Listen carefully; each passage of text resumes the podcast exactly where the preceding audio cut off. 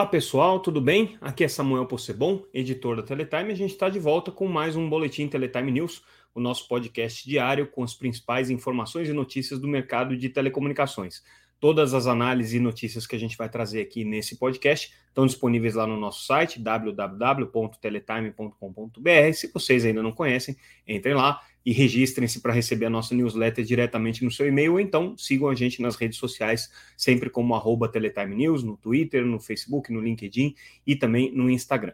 Bom, começando então com o nosso noticiário de hoje, trazendo as principais é, matérias, as principais notícias que foram destaque é, nessa quarta-feira, dia 16, a gente começa com uma informação importante para quem é usuário de TV via satélite, para as empresas de telecomunicações que estão preocupadas é, com o processo de migração da banda C para a banda KU, para evitar interferências no 5G, para as empresas de radiodifusão que estão preocupadas com a distribuição dos seus canais de TV aberta nos satélites de banda C. Enfim, hoje o GAISP, que é o grupo responsável é, pelo acompanhamento das obrigações do leilão de é, 3,5 GHz, tomou uma decisão que é extremamente relevante, que é qual é o satélite que, afinal de contas, vai receber os canais das emissoras de TV que vão sair do satélite da banda C que hoje eles atualmente ocupam, que é o Star One C2, e vão migrar para um satélite banda KU, que é uma outra frequência.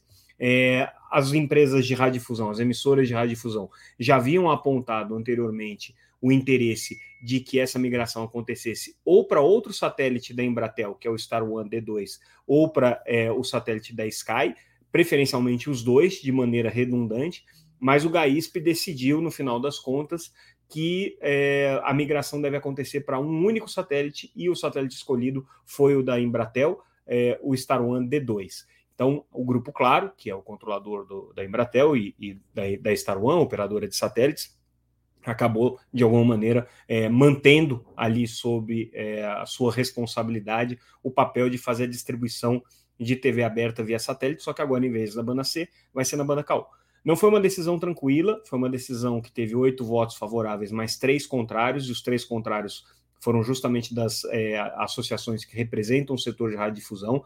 Essa reunião do GAISP que aconteceu nessa quarta-feira é, tratou de outros assuntos também, mas essa era a principal deliberação. E o motivo pelo qual o presidente do GAISP, que é o conselheiro Moisés Moreira da Anatel, é, trouxe essa, essa abordagem e essa solução de um único satélite é, primeiro, que no entendimento dele da Anatel, é, o edital é claro em falar em um único satélite. Então, se fossem dois satélites, isso traria uma complicação do ponto de vista operacional, porque o usuário, a cada é, instalação, teria que decidir se ia apontar para um satélite A ou para o satélite B, e nesse caso a Anatel entende que seria um problema é, complexo de ser gerenciado.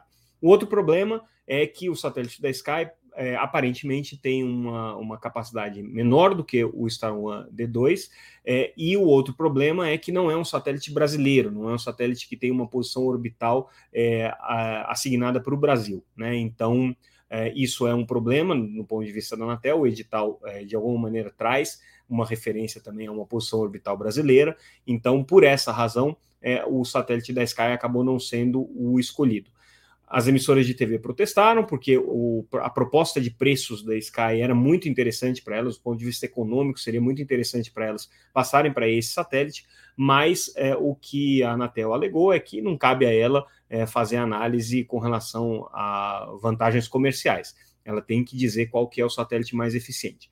Isso é importante, mas a gente tem que lembrar que isso não vai impedir né, e a gente não sabe o que vai acontecer, mas já tem algumas conversas nesse sentido, não vai impedir que a Sky faça o modelo de replicar os, os é, canais de TV aberta na sua plataforma, no seu satélite, buscando no futuro é, que os usuários de parabólica apontem as suas parabólicas é, para o satélite da Sky e aí, no futuro, ela pode oferecer um upgrade, pode oferecer é, a possibilidade das pessoas terem acesso ao canal de é, aos canais pagos, enfim, a outros serviços. Só que a Sky não vai ter é, nesse processo nenhum subsídio para a distribuição dos equipamentos que vão ficar apontados para o seu satélite. Então, é, esse foi um, um, um é, uma decisão que não foi a que a Sky nova, novamente é, esperava, não foi a que os radiodifusores esperavam, mas acabou tendo o apoio de todos os outros setores. O setor de telecomunicações, que é representado no GAISP, apoiou,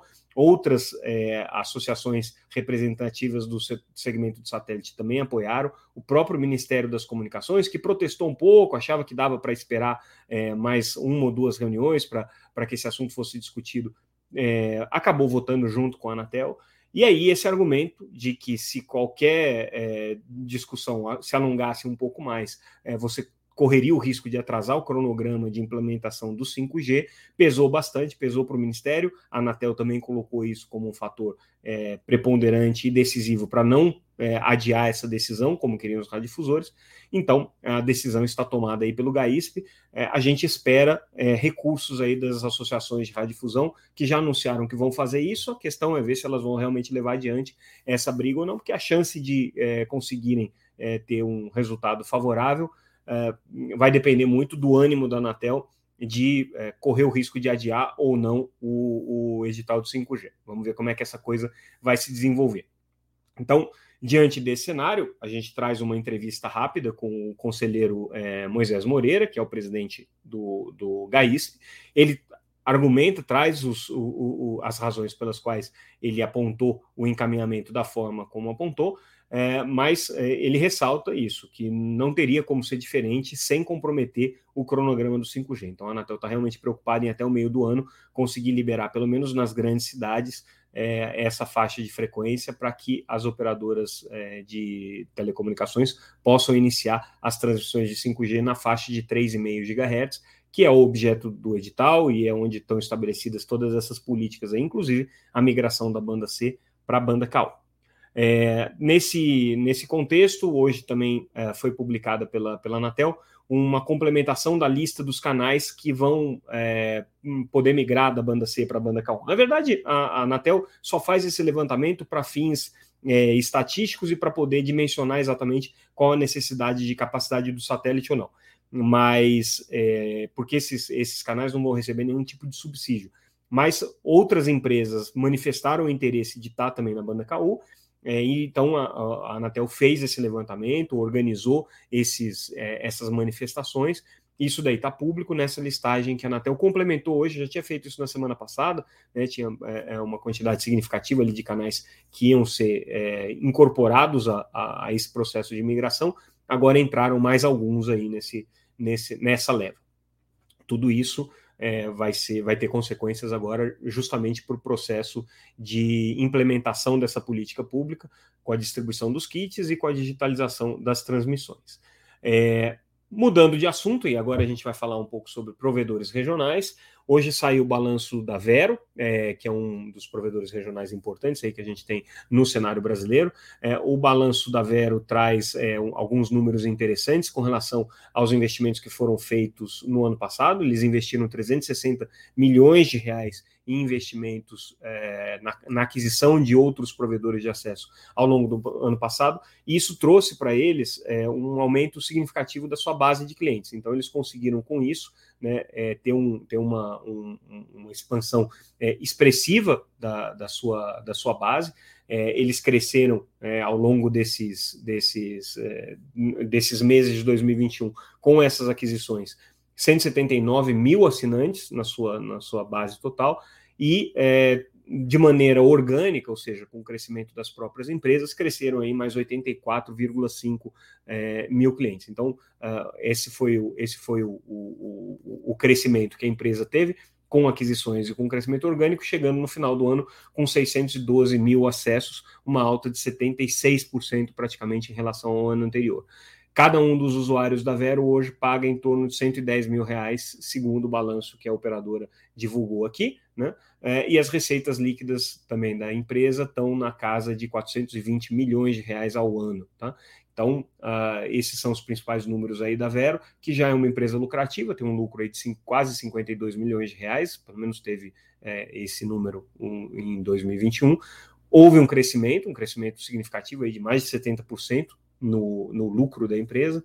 Então, é, um caso aí de provedor que tem tido um resultado positivo. Outro que também é, divulgou balanços é, nessa, nessa quarta-feira foi a Unifique, né? Na verdade, não foi um balanço, foi um anúncio da, de uma aquisição é, feita é, na região sul do país. A Unifique anunciou a compra da Sigo Internet. Sigo Internet é um provedor é, que, a, que tem cerca de 8 mil, 80 mil, 80 mil clientes é, no, no, no, Rio Grande do Sul e, a, e atende a 65 cidades. É, o valor da operação, esse é um, dado interessante da gente compartilhar, foi de 134 milhões e meio de reais, é, o que significa, né, contando com a dívida que a empresa tinha e que foi assumida, obviamente, agora pela Unifique, uma, uma transação na casa de 2,8 mil reais por assinante adquirido. Tá? Esse número é importante porque é, muitos provedores de acesso trabalham com esse parâmetro. Ah, quanto é que vale a minha operação é, de banda larga? E aí a conta que se faz é essa. 2,5 mil, 2,8 mil, teve operações já de 3, um pouco mais de 3 mil reais que aconteceram. São valores ainda muito inchados, Claro que outros elementos são levados em conta aí, como a qualidade da rede, né, a, a estruturação é, societária da empresa e outros aspectos aí que são relevantes também. Né? Então, essa, essa, esse dado aí é interessante para a gente ver como é que está o, o, o, desempenho dos provedores regionais, nesse caso no Rio Grande do Sul, né, com a SIGO. Uh, a próxima notícia não é nossa, mas a gente repercutiu porque é uma notícia interessante. Ela foi trazida aí pela, pelo, pelo, né, pela publicação Brasil de Fato, é, e essa, essa publicação teve acesso, a, por, por, meio da Lei de Acesso à Informação, às trocas de correspondência entre o governo dos Estados Unidos, é, a Starlink, do empresário Elon Musk, e o Ministério das Comunicações para negociar a conversa entre o ministro e o Elon Musk que aconteceu é, na, na, Califórnia no ano passado. É, pois bem, o que é interessante dessa história? Né? Ela começa com um pedido da, da, da Starlink, né, dos seus é, representantes institucionais, é, para conversarem com, a, com o Ministério das Comunicações por conta das dificuldades que eles estavam tendo na Anatel de aprovação do direito de exploração do satélite estrangeiro, que é uma condição necessária para que eles entrem em operação com a Starlink aqui no Brasil. A Anatel estava uh, impondo uma série de, de restrições, uma série de condições, eles foram no ministro e pediram então a intervenção do Ministério. O Ministério uh, jogou a carta do outro lado, disse o seguinte: ah, mas a gente gostaria de conversar sobre banda larga também, principalmente para atender região amazônica e para monitoramento de queimadas na região amazônica e tudo mais. E a partir desse é, dessa troca, né, desse quiprocó, vamos dizer assim, é, a, a, a, Starlink é, conseguiu agendar uma conversa com o ministro Fábio Faria. O ministro Fábio Faria foi aos Estados Unidos, com, conversou com Elon Musk, é, divulgaram fotos aí, apertando mão, dizendo que estão é, comprometidos aí com um projeto conjunto para conexão na Amazônia, com um projeto para monitoramento via satélite, enfim, teve aí um, um, um, anúncio protocolar, mas que não teve nada efetivo, não teve nenhum, nenhum projeto efetivo que tenha sido tocado.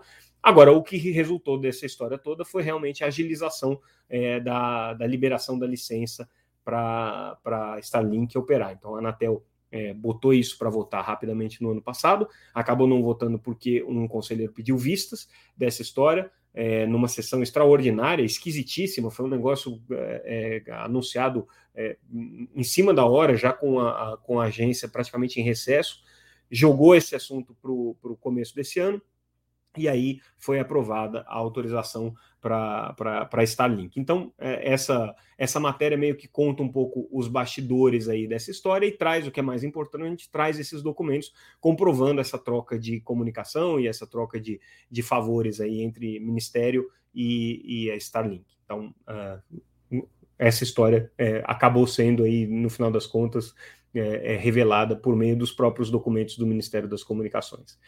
Outra matéria que a gente traz hoje é com relação à reforma tributária, e a gente está falando é, da reforma tributária que tramita no Senado, que não é a, tri a reforma tributária que mais é, agrada ao setor de telecomunicações, mas é a que está andando nesse momento, né? É, e aí o que aconteceu foi que na discussão que aconteceu é, na, na Comissão de Constituição e Justiça do Senado, é, algumas é, emendas que tinham sido trazidas pelo, pelo setor de telecomunicações foram acatadas em parte. Nada muito significativo, não teve nenhuma mudança de rumos, então a discussão sobre a PEC, inclusive a discussão sobre a PEC 110, que é a que está tramitando no Senado acabou sendo adiada, né? Mas o que se conseguiu aí, pelo menos, né? É que o setor de telecomunicações não fosse mencionado dentro do, do, das categorias possíveis é, de tributação pelo imposto seletivo, que é uma das categorias aí de tributação que estão sendo criadas pela PEC 110. Né? Essa foi uma, uma conquista importante. É, eles é, pretendiam também é, apresentar o setor de telecomunicações, né, uma emenda para é, aproveitar os saldos é, credores acumulados no atual sistema tributário, né? Mas isso daí acabou não sendo acatado. Então, essa emenda foi rejeitada. E o setor de telecomunicações aguarda, na verdade, é o andamento aí da PEC 45, que está em tramitação na Câmara dos Deputados, essa sim trazendo aí propostas mais concretas e mais alinhadas com o que é o setor de telecomunicações no que diz respeito a questões tributárias, que é o grande problema do setor de telecomunicações, mas como quase todos os grandes problemas é de solução muito complexa. Né? O setor de telecomunicações é, importan é importantíssimo para os estados na arrecadação tributária, assim como o setor de combustíveis e o setor de energia, mas telecom é até mais em alguns casos. Isso faz com que a carga tributária no setor de telecomunicações, considerando fundos setoriais, impostos federais e também é, o ICMS, que é o que mais pesa, né, se aproxime em alguns estados aí é, de, de, de 60% do valor pago pelo consumidor. Então, é, é uma carga extremamente excessiva, extremamente pesada, né, o setor de telecomunicações chama atenção para isso, que isso recai sobre o preço do serviço, não tem como ser é, diferente, né, porque inclusive são impostos que são tributados sobre o consumo, então não teria nem como fugir disso. Né?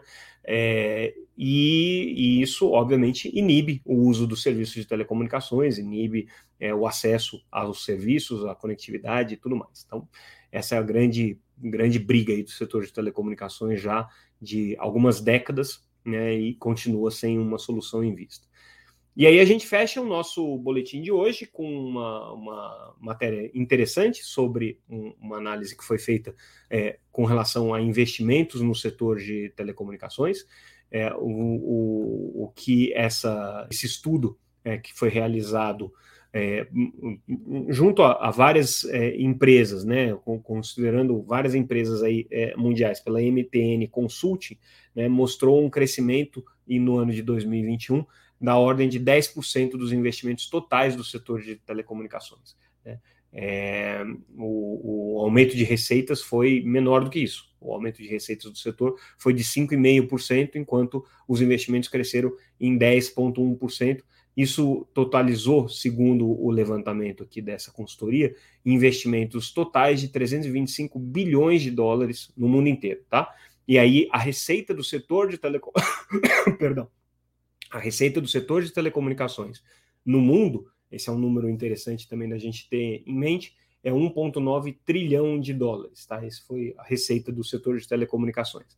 É, o, o, crescimento se deveu principalmente por conta da pandemia. Muito daquilo que deveria ter sido investido em 2020 e 2021 acabou ficando represado só para o ano de 2021. Então, é, é, foi um, um, um, crescimento aí que acumulou, na verdade, dois anos é, de pandemia e por isso o resultado foi expressivo. Mas a análise que a consultoria faz traz esses dados aí que são bem interessantes, né?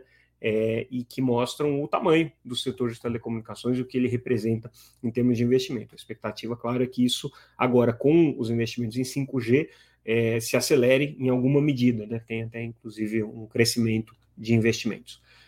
Bom, pessoal, esse foi o nosso boletim é, Teletime de hoje. A gente fica por aqui. Amanhã a gente volta com mais notícias sobre o mercado de telecomunicações. Mais uma vez, agradeço a audiência de vocês. Peço sempre que divulguem o nosso podcast, nosso videocast, para quem está assistindo aqui pelo YouTube. E é, fiquem ligados na Teletime, no site e nas nossas redes sociais.